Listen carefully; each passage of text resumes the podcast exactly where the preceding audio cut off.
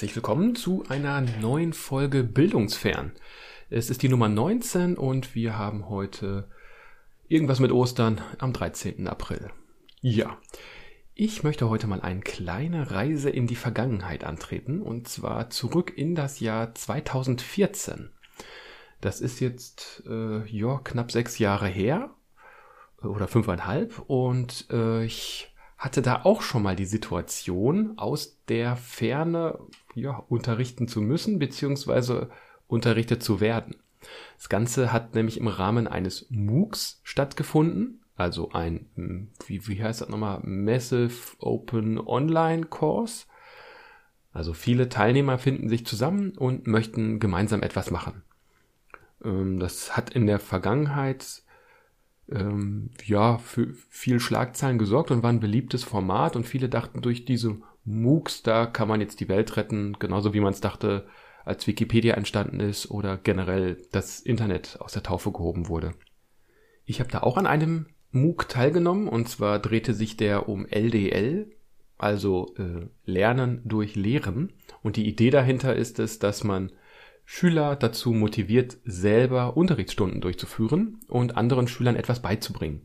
Ähm, ja, eigentlich ganz simpel, vielleicht auch ein bisschen umstritten, wie unterschiedliche didaktische Konzepte. Damals hatte das Jean-Paul Martin gemacht, der auch so als einer der Mitbegründer dieses Konzeptes gilt. Und ich wollte da mal so ein bisschen drüber reflektieren, wie das damals abgelaufen ist und ja, was damals geklappt hat und was vielleicht auch nicht so gut geklappt hat.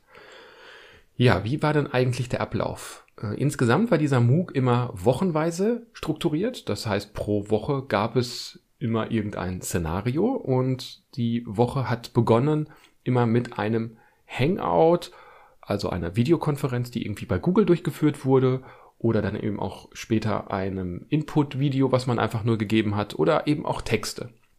Es gab also immer irgendeine Form von Input, manchmal auch in den darauffolgenden Wochen nochmal äh, eine Reflexion darüber, was in der, der, vorigen, der vorherigen Woche passiert ist.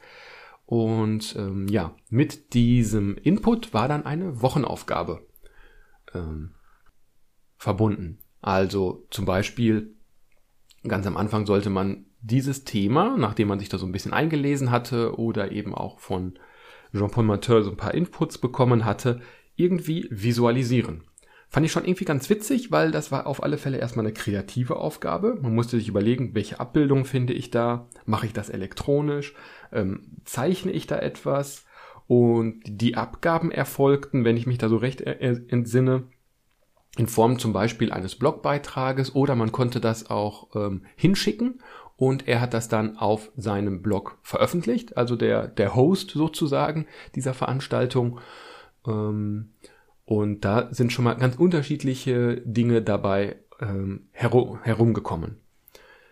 Eine weitere Aufgabe, die in eine ähnliche Richtung ging, da sollte man das Konzept sich mal überlegen, wie man eine eigene Unterrichtsstunde damit gestalten könnte. Und hauptsächlich Lehrer haben sich da eingefunden in diesem MOOC und deswegen waren es auch ganz unterschiedliche Fächer, die dort vertreten waren und deshalb auch ganz unterschiedliche Unterrichtsstunden. Beim einen ging es irgendwie um Comics, bei mir ging es um Datenbanken, also fachlich erstmal Dinge, die weit auseinander liegen. Äh, ein weiterer Aspekt war dann, dass wenn man da etwas gemacht hat, wie zum Beispiel eine Visualisierung oder sich eine Unterrichtsstunde irgendwie gestaltet hat, dass man sich gegenseitig Feedback geben sollte. Und das kann man zum Beispiel so machen.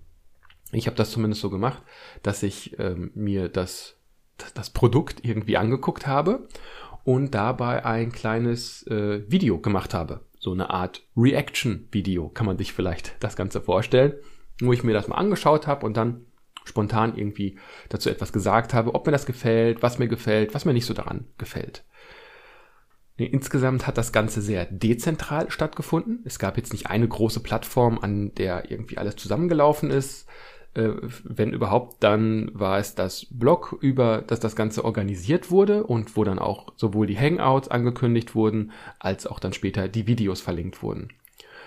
Die einzelnen Beiträge, die die Teilnehmer ähm, erstellt haben, die wurden da dann auch gesammelt und ähm, veröffentlicht. Also vielleicht doch irgendwie auch eine gewisse Art von Zentralität.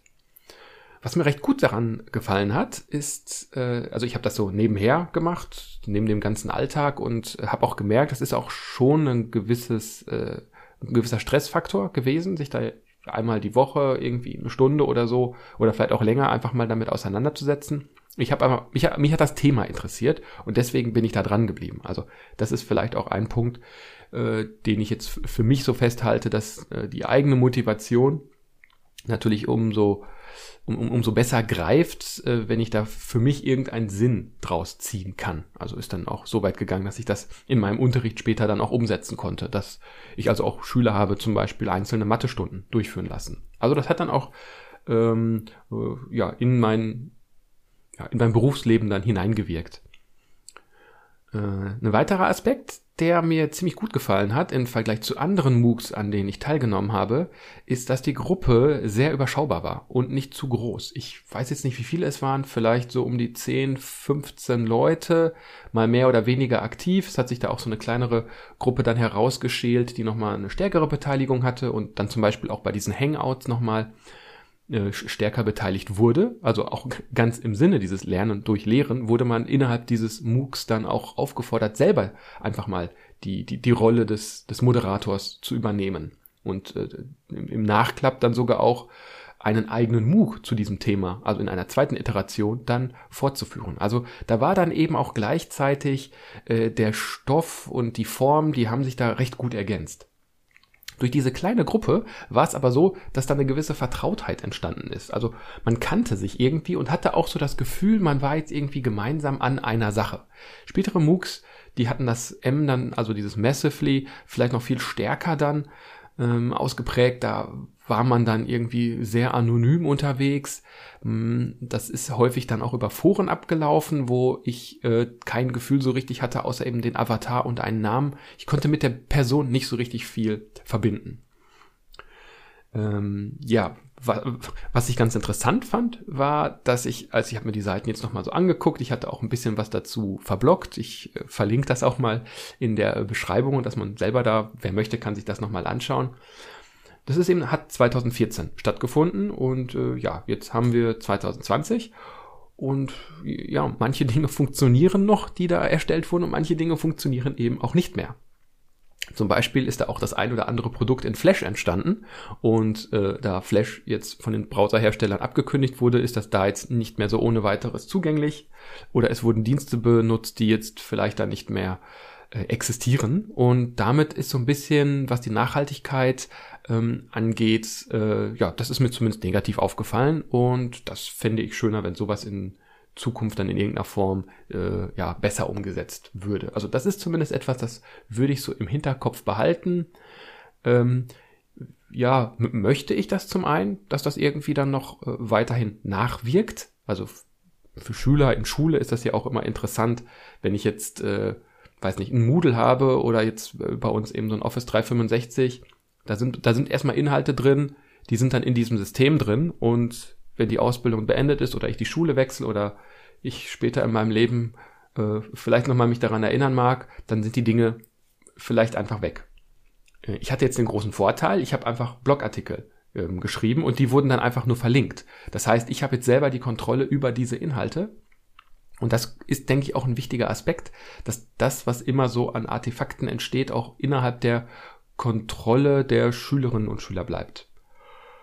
Jo, das weitere sind eben tote Dienste. Also, wenn ich mich auf Dienste äh, verlasse, wie, keine Ahnung, Blogspot oder Blogger waren so zu dieser Zeit, glaube ich, Blogging-Plattformen, ähm, die da sehr gehypt und groß waren, die jetzt aber vielleicht eine untergeordnete Rolle ähm, spielen, beziehungsweise gar nicht mehr existieren. So in den 90ern gab es mal irgendwie, ich glaube, GeoCities äh, nannte sich das, wo jeder seine Webseiten erstellen konnte und irgendwann hat der Anbieter dann die, den Laden dicht gemacht und viele Webseiten sind da einfach dann verloren gegangen. Was einfach extrem schade ist, weil man da jetzt einfach Erfahrungen hat, von, ja, von denen man jetzt ja eigentlich partizipieren sollte. Das war auch schon das Wesentliche, was ich jetzt mit dem Rückblick sagen wollte zum Thema ähm, ja, MOOCs, und was man vielleicht daraus lernen kann. Vielleicht lohnt da auch nochmal ein Blick in andere MOOCs, was da jetzt so passiert ist, denn das war ja auch häufig einfach Lernen aus der Ferne, aus der Distanz. Ähm, noch ein Nachtrag. Ich hatte mal geschaut, äh, was ich ja im letzten Podcast gesagt hatte, was machen denn eigentlich andere? Und ähm, ich habe tatsächlich jetzt, als ich mir die, den Wikipedia-Artikel zur Fernuni Hagen mal durchgelesen habe, war ich sehr, äh, sehr erstaunt, dass es die größte Hochschule Deutschlands ist. Zumindest war das eine etwas ältere Zahl, die da kursierte mit über 70.000 äh, Studierenden. Ähm, fand ich auf alle Fälle schon mal sehr spannend. Und ein anderer Aspekt ist, dass sie mal irgendwann auch ihre Durchfallquoten angegeben haben, die bei, ich weiß gar nicht, ob das so hoch ist oder nicht, auf jeden Fall bei 70 Prozent liegen. Also 30 Prozent derjenigen, die so ein Fernuni-Studium dann anfangen, bringen es dann am Ende auch äh, durch. Also das ist auch nochmal so etwas wie Abbrecherquoten und so weiter, was man da nochmal auf dem Schirm haben sollte. Was ich aber spannend fand und was ich ja auch äh, mal ein bisschen recherchieren wollte, ist, kann man da irgendwas lernen? Also die haben, die machen das jetzt schon seit vielen, vielen Jahrzehnten und was, äh, ja, was für Erfahrungen haben die gemacht? Und da habe ich eine schöne Seite entdeckt. Das ist ein Showroom der Fernuni Hagen, also ein Ausstellungsraum, wo sie mal zeigen, welche Konzepte haben sie umgesetzt und wie haben sie das umgesetzt, was funktioniert gut, was funktioniert nicht gut. Die Seite hat mir eigentlich äh, recht gut gefallen und ähm, ich werde sie mal verlinken. Wer da Interesse hat, kann da mal so ein bisschen drin stöbern und ein wenig herumschauen. Eine andere Webseite, die ich noch empfehlen mag, kennt vielleicht der andere auch schon, ist eteaching.org, i-teaching.org wo ja über das elektronische Unterrichten oder Lehren, ich glaube es bezieht sich hauptsächlich auf Universitäten, mal so ein bisschen eingegangen wird, jetzt aber nicht so toolzentriert, sondern ein bisschen allgemeiner beschrieben wird, wie kann man sowas aufsetzen. Ähm, die haben da sehr viele unterschiedliche Kategorien von Vorlesungen, Praktika, Projektarbeiten, wie kann ich Prüfungen durchführen, ähm, und wie kann ich äh, Plagiate verhindern. Also etwas wird da ja, so eine Art kleines Wikipedia-artig da zusammengefasst, so ein bisschen strukturiert mit kleinen Texten. Fand ich auch ganz gut. Wenn euch das interessiert, schaut euch das auch einfach mal an. Ansonsten war's das für heute dann schon wieder. Ich wünsche euch noch einen äh, schönen Tag, wascht euch die Hände, bleibt symptomfrei und vor allem zu Hause. Bis dahin und ciao.